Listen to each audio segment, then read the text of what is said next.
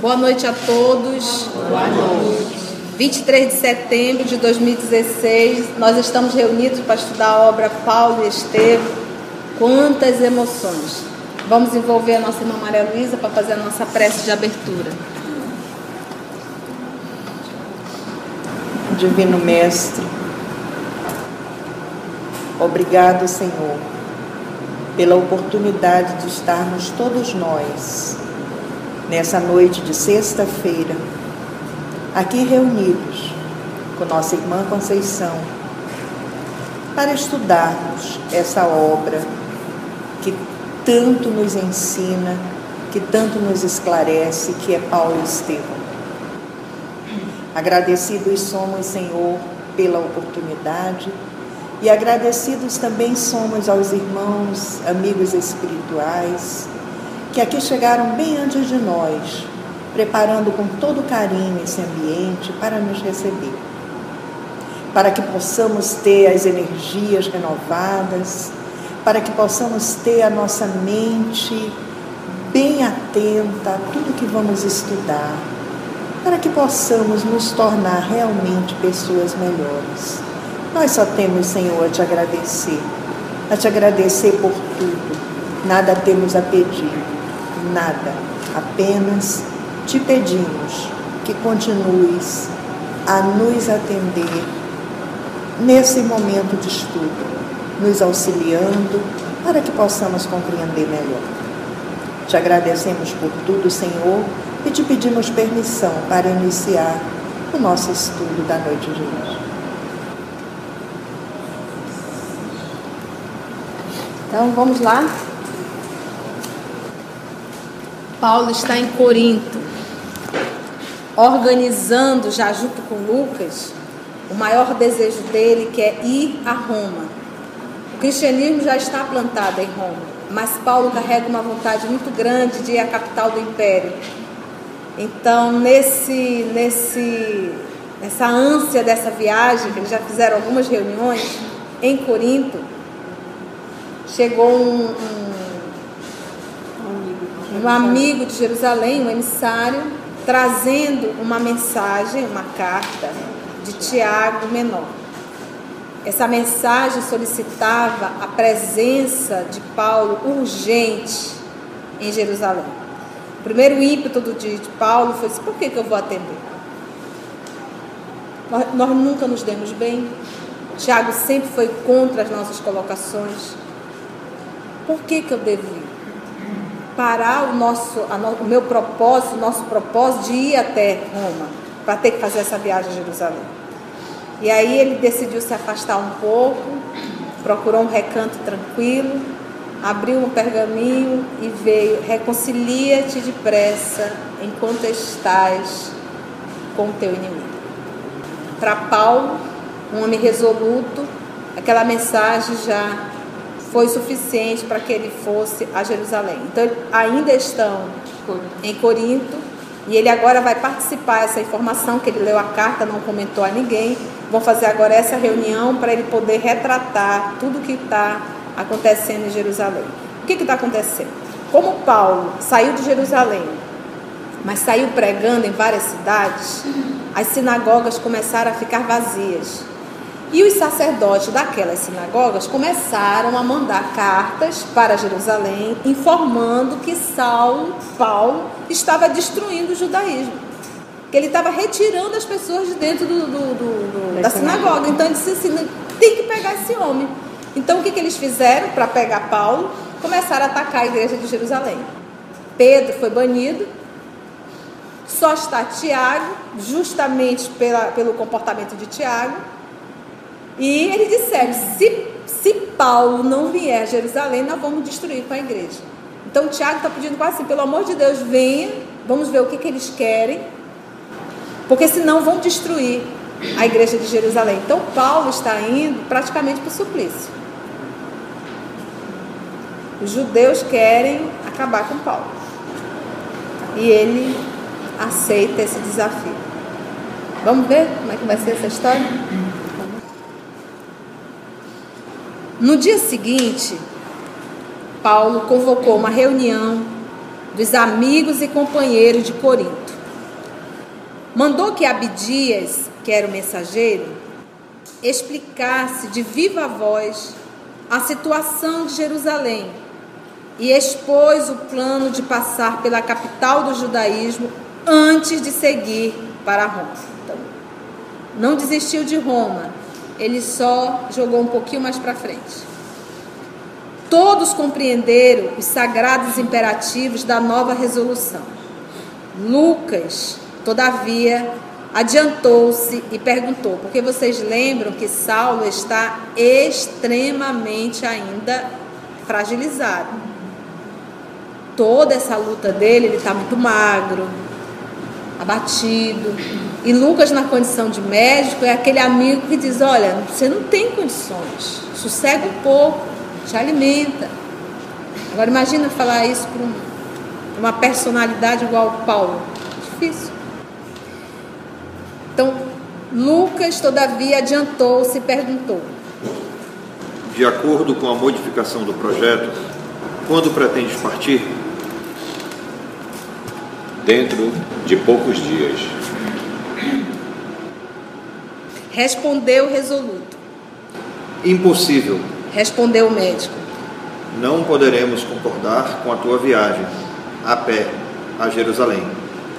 Além de tudo, precisas descansar alguns dias depois de tantas lutas.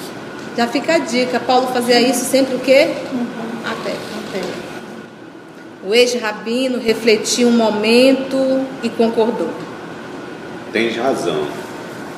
Ficarei em Corinto algumas semanas.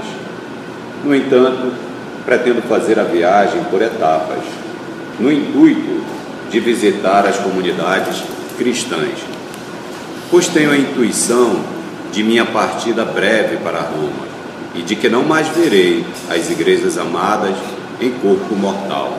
Essas palavras eram pronunciadas em um tom melancólico. Lucas e os demais companheiros ficaram silenciosos e o apóstolo continuou. Aproveitarei o tempo instruindo Apolo sobre os trabalhos indispensáveis do Evangelho nas diversas regiões da Acaia. Em seguida, desfazendo a impressão de suas afirmativas menos animadoras no tocante à viagem a Roma, incutiu um novo alento ao auditório, emitindo conceitos otimistas e esperançosos. Traçou vasto programa para os discípulos, recomendando atividades à maioria, entre as comunidades de toda a Macedônia, a fim de que todos os irmãos estivessem apostos para as suas despedidas. Outros foram despachados para a Ásia, com idênticas instruções. Ele era o líder, né, gente? Decorrido três meses de permanência em Corinto, então vamos lá. Aqui já está acabando o inverno, inicia já a primavera, nós estamos entre 59, 59 até 8, primavera. É. Decorrido então esses três meses de permanência em Corinto, novas perseguições dos judeus foram desfechadas contra a instituição. A sinagoga principal da Acaia havia recebido secretas notificações de Jerusalém, nada menos que a eliminação do apóstolo, mata Saulo, a qualquer preço. Paulo percebeu a insídia, né? Emboscada e despediu-se prudentemente dos coríntios, partindo em companhia de Lucas e Silas, a pé, para visitar as igrejas de Macedônia. Gente, amigo de Paulo é um caso sério. Por toda parte, pregou a palavra do Evangelho, convencido de que era a última vez que fixava aquelas paisagens. Despedia-se comovido dos velhos amigos de outros tempos. Fazia recomendações no tom de quem ia partir para sempre. Mulheres reconhecidas, anciãs e crianças acorriam a beijar-lhe as mãos com enternecimento. Chegando a Filipes, cuja comunidade fraternal lhe falava mais intimamente ao coração, sua palavra suscitou torrentes de lágrimas. A igreja amorosa, que vicejava para Jesus, que brilhava para Jesus, à margem do Gangas, é do rio, consagrava o apóstolo dos gentios singular afeição. Lídia e seus numerosos auxiliares, num impulso muito humano, queriam retê-lo em sua companhia. Insistiam para que não prosseguisse, receosos das perseguições do farisaísmo e o apóstolo, sereno e confiante, acentuava. É aquilo, é, os meus discípulos serão reconhecidos por muitos se amarem. Aquela amorosidade em torno de Paulo era a extensão do amor do Cristo. Então não é Paulo, mas era o que Paulo fazia. A gente pega Chico, não é a personalidade Chico, era o que Chico fazia em nome de Jesus. Então, estar próximo de uma pessoa tal qual Paulo é sentir um pouco a presença de Jesus, a quem temos muita saudade. É difícil você encostar próximo de alguém e sentir paz, sentir, sentir paz, se sentir bem. E as pessoas que se aproximavam deles sentia isso. E aí ninguém queria sair, queria ficar ali pertinho todo tempo. Lide e seus numerosos auxiliares, no impulso muito humano, queriam retê-lo em sua companhia. Insistiam para que não prosseguisse receosos das perseguições do farisaísmo. E o apóstolo, sereno e confiante, acentuava: Não choreis, irmãos. Convicto estou do que me compete fazer e não devo esperar flores e dias felizes. Cumpre-me aguardar o fim na paz do Senhor Jesus. A existência humana é de trabalho incessante e os derradeiros sofrimentos são a coroa do testemunho. Que frase. Normalmente, quando a dor bate na nossa porta, a gente faz a oração e diz: Senhor, pede para bater em outra, outra porta? Quero não, ainda não temos esse entendimento aqui. Né? A existência humana ela é de trabalho, ou seja, ninguém veio para cá por repouso. E é o de trabalho que incessante. E os derradeiros sofrimentos são a coroa do testemunho. Eram exortações cheias de esperança e alegrias, por confortar os mais tímidos e renovar a fé nos corações fracos e sofredores. Dando por terminada a tarefa nas zonas de Filipos, Paulo e os companheiros navegaram com destino a Troade. Nesta cidade, o apóstolo fez com inexcedível êxito a derradeira pregação na sétima noite de sua chegada, verificando-se o célebre incidente com o jovem Eutico que caiu de uma janela do terceiro andar do prédio em que se realizavam as práticas evangélicas, sendo imediatamente socorrido pelo ex-rabino, que o colheu semi-morto e devolveu-lhe a vida em nome de Jesus. Olha, eu não lembrava dessa passagem. Em Troade, outros confrades, outros amigos se reuniram a pequena caravana atentos à recomendação de Paulo, partiram com Lucas e Silas para Açóis, a fim de contratar o preço é pequeno, né? Algum velho barco de pescadores, porquanto o apóstolo preferia viajar desse modo entre as ilhas e portos numerosos, para despedir-se dos amigos e irmãos que por ali mourejavam, trabalhavam Assim aconteceu. E enquanto os colaboradores tomavam embarcação confortável, o ex-rabino palmilhou mais de 20 quilômetros de estrada só pelo prazer de abraçar os continuadores humildes da sua grandiosa faina trabalho apostólico. Olha o trabalho dele aqui pelo simples prazer de poder abraçar as pessoas. Se você não gosta de gente, como é que você vai trabalhar?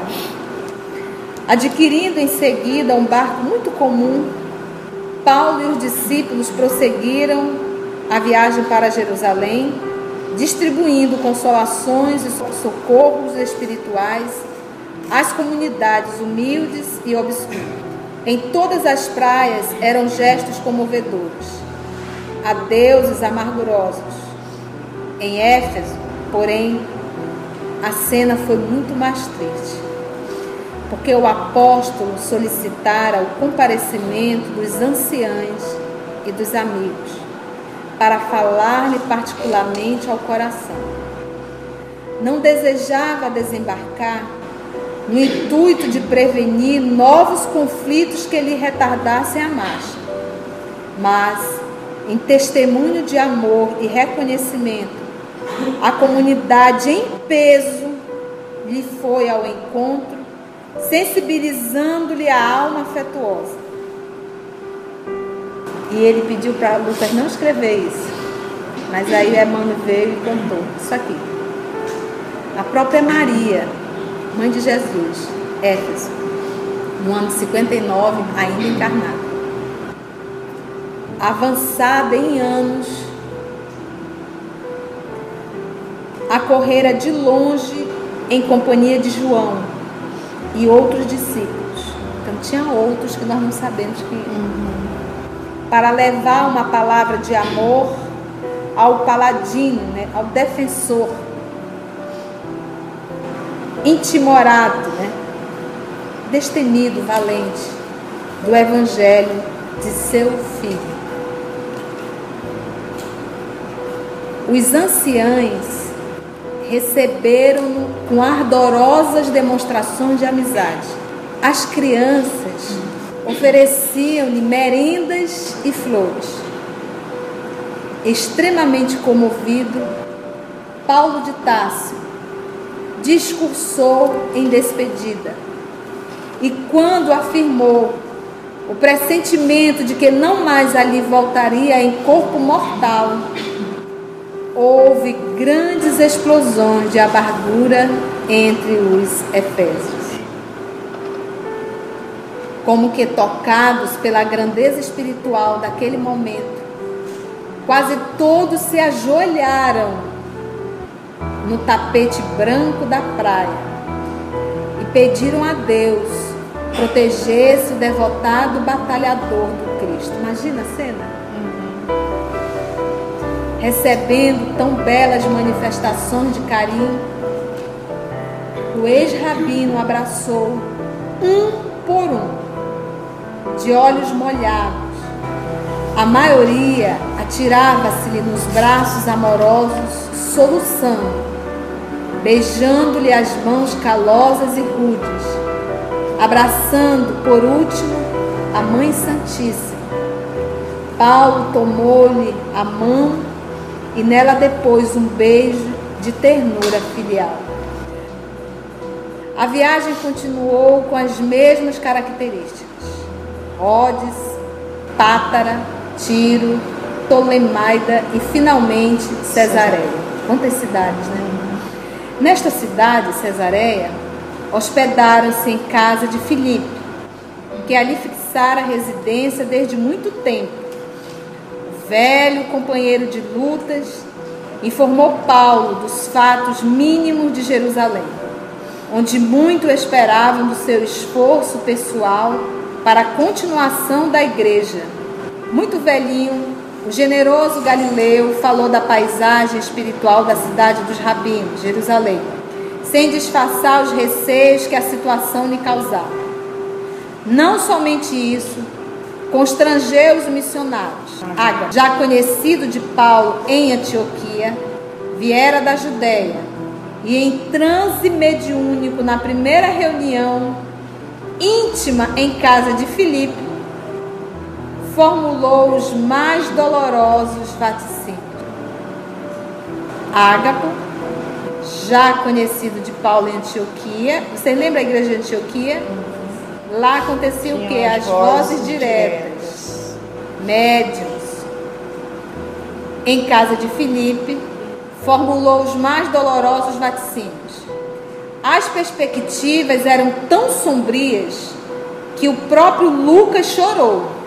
Participou dessa reunião. Um amigo espiritual disse: Olha, os momentos serão de muitas dificuldades. Os amigos rogaram a Paulo de Tarso que não partisse. Seria preferível a liberdade e a vida a benefício da causa. Você vai para lá para morrer? Fique aqui, é melhor você vivo divulgando do que ir para lá morto. Você imagina? Ele, porém, sempre disposto e ninguém, ninguém conseguia modificar a fidelidade de Paulo a Jesus. Ele, porém, sempre disposto e resoluto, referiu-se ao Evangelho. Comentou a passagem que o Mestre profetizava os martírios que o aguardavam na cruz e concluía arrebatadamente. Por que chorarmos, magoando o coração? Os seguidores do Cristo devem estar prontos para tudo. Por mim, estou disposto a dar testemunho, ainda que tenha de morrer em Jerusalém, pelo nome do Senhor Jesus. A impressão dos vaticínios de Agábona ainda não havia desaparecido, quando a casa de Filipe recebeu nova surpresa de imediato. Os cristãos de Cesareia levaram à presença do ex-rabino um emissário de Tiago, de nome Minasson. Agora, vale ressaltar que ele está há três meses nessa viagem, ficou um mês se preparando e a confusão acontecendo em Jerusalém. Olha a calma de Paulo. É a certeza de que tudo que ocorre é com a vontade do Pai. Por mais que não seja da forma que eu quero, mas é a melhor forma para a nossa evolução. Então eu acho que aquele ato, quase sempre, de nós nos curvarmos perante a vontade de Deus. Entendeu? Saber, não, vamos, eu tenho que fazer esse trabalho, eu sinto que eu estou indo ao testemunho. Ele, ele conhece os judeus. Ele conhece aquela, aquela panela do farisaísmo.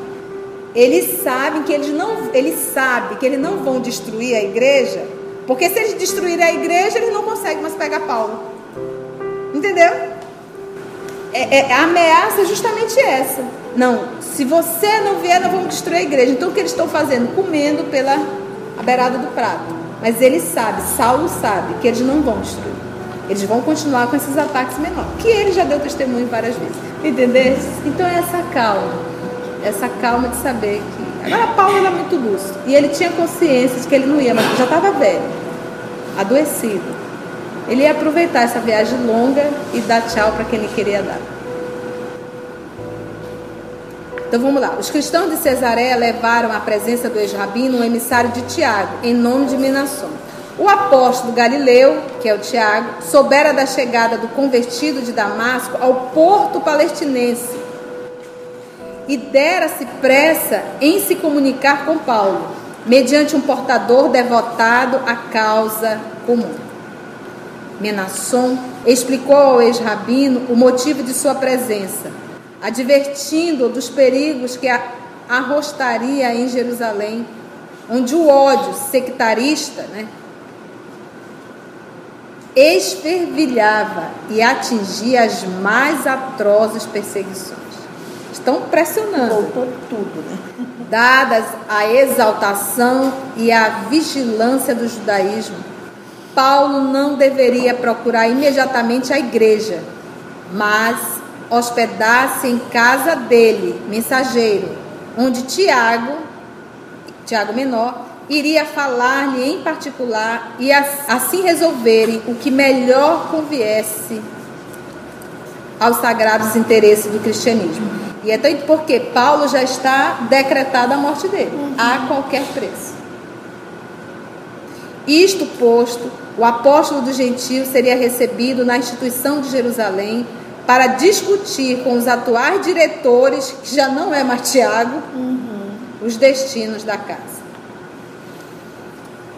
Paulo achou muito razoáveis os cuidados e sugestões de Tiago, mas preferiu seguir as sugestões verbais do portador. Angustiosas sombras pairavam no espírito dos companheiros do grande apóstolo. Quando a caravana, seguida de Menasson, se deslocou de Cesareia para a capital do judaísmo, como sempre, Paulo de Tarso anunciou a boa nova nas aldeias mais humildes. Após alguns dias de marcha vagarosa, para que todos os trabalhos apostólicos fossem suficientemente atendidos, os discípulos do Evangelho transpuseram as portas da cidade dos rabinos, assomados de graves preocupações. Envelhecido e alquebrado, o apóstolo dos gentios contemplou os edifícios de Jerusalém, demorando o olhar na paisagem árida e triste que lhe recordava os anos da mocidade tumultuosa e morta para sempre. Elevou o pensamento a Jesus e pediu-lhe que o inspirasse no cumprimento do sagrado ministério.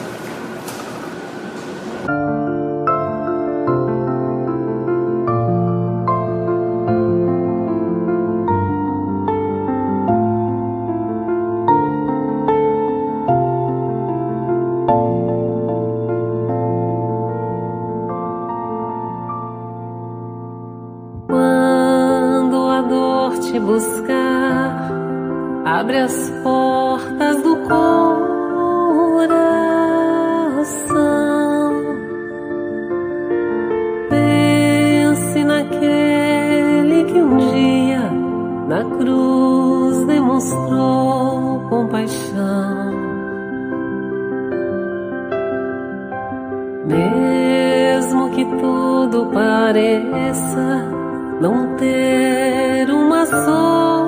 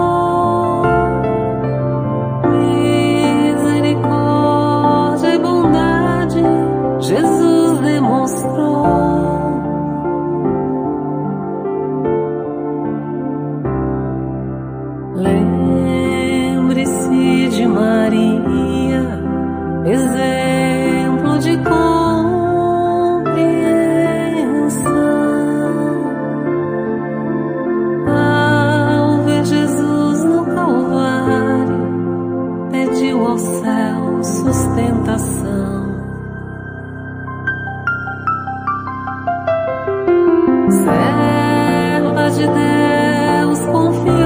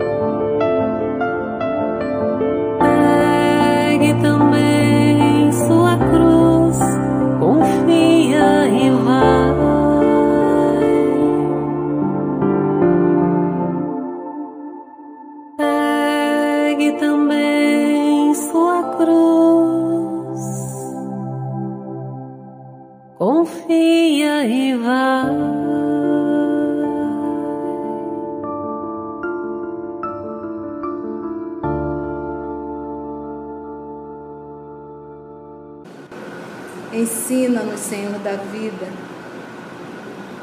a sermos um instrumento da tua paz,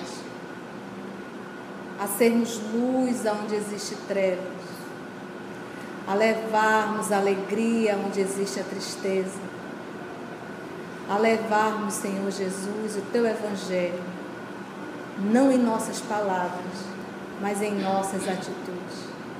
Muito obrigada por esse encontro pelo banquete e por todas as lições que recebemos nessa noite.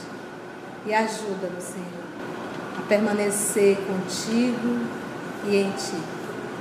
Muito obrigado, amigos espirituais, pela presença de vocês e pela inspiração que nos foi dada essa noite.